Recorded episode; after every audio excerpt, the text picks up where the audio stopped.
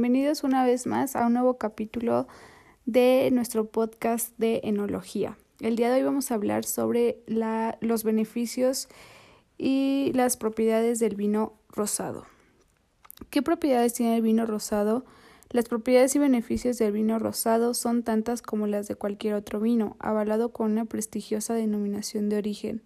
Esto lo convierte en un vino ideal tanto para el maridaje, para una primera cita o para disfrutar en el sofá después de un largo día de trabajo. El vino rosado tiene propiedades ideales para llenar vinotecas de medio mundo, pero en especial las vinotecas de España. Se puede consumir junto a los platos más típicos de la dieta mediterránea, es decir, podemos deleitarnos con este brebaje y acompañados de una buena paella, ensalada, carne e incluso pescado. No se trata de un vino comodín, simplemente contiene propiedades con sabores tan suaves y refrescantes que combina a la perfección con cualquier comida. Esto hace del vino rosado el ideal para cualquier ocasión. Hola, hola, bienvenidos a un nuevo podcast. Me da muchísimo gusto tenerlos nuevamente aquí en su espacio. Como ya habrán escuchado anteriormente con mi compañera, hoy estamos hablando sobre el vino rosado. Ok, Comencemos. Yo les voy a estar hablando sobre los beneficios de este vino.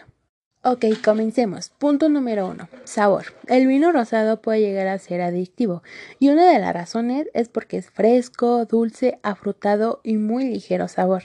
Este vino lo podemos acompañar desde las 12 de la tarde hasta las 7 o 8 porque es muy fresco. Punto número 2. Versatilidad. Un vino rosado puede tomarse prácticamente con cualquier comida. Al ser refrescante y ligero puede entender como un refresco. Punto número 3. Atemporalidad. Al poder elaborarse el vino con cualquier tipo de uva, esto hace que dispongamos del vino rosado los 12 meses del año. Punto número 4. Asequibilidad podemos encontrar rosado de todos los precios, pero por norma general ni el más alto suele acceder mucho, de todo, de todos, tintos, blancos y rosados. Este último es el más flexible para todos los bolsillos. Punto número 5.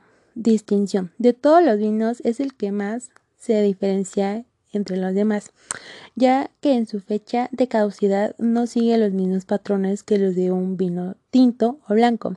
Si con el tinto sabemos que a más edad, más calidad, y con el rosado ocurre todo lo contrario. Nunca debemos dejar de pasar más de un año para consumirlo. Punto número 5 y último. Menor graduación de alcohol. Sí, el vino rosado no se acompaña de una graduación alta y eso incrementa su versatilidad al poder beberlo a cualquier hora. Bueno, por mi parte esto sería todo. Espero y esta información les haya servido muchísimo. Nos vemos en un podcast nuevo. Adiós. Cuídense.